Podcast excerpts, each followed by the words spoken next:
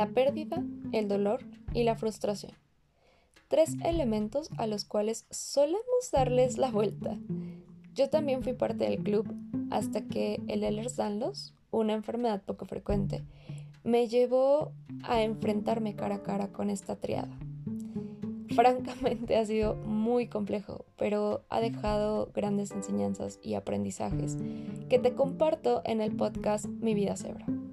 Ahí también hablo de mi día a día con esta enfermedad y hago un trabajo constante para visibilizarla, así como para acompañar a otras personas que están transitando por este sinuoso camino de la pérdida, el dolor y la frustración. Tratando de abordarlo con un toque de humor y no voy a mentirte, a veces también con alguna que otra lagrimilla.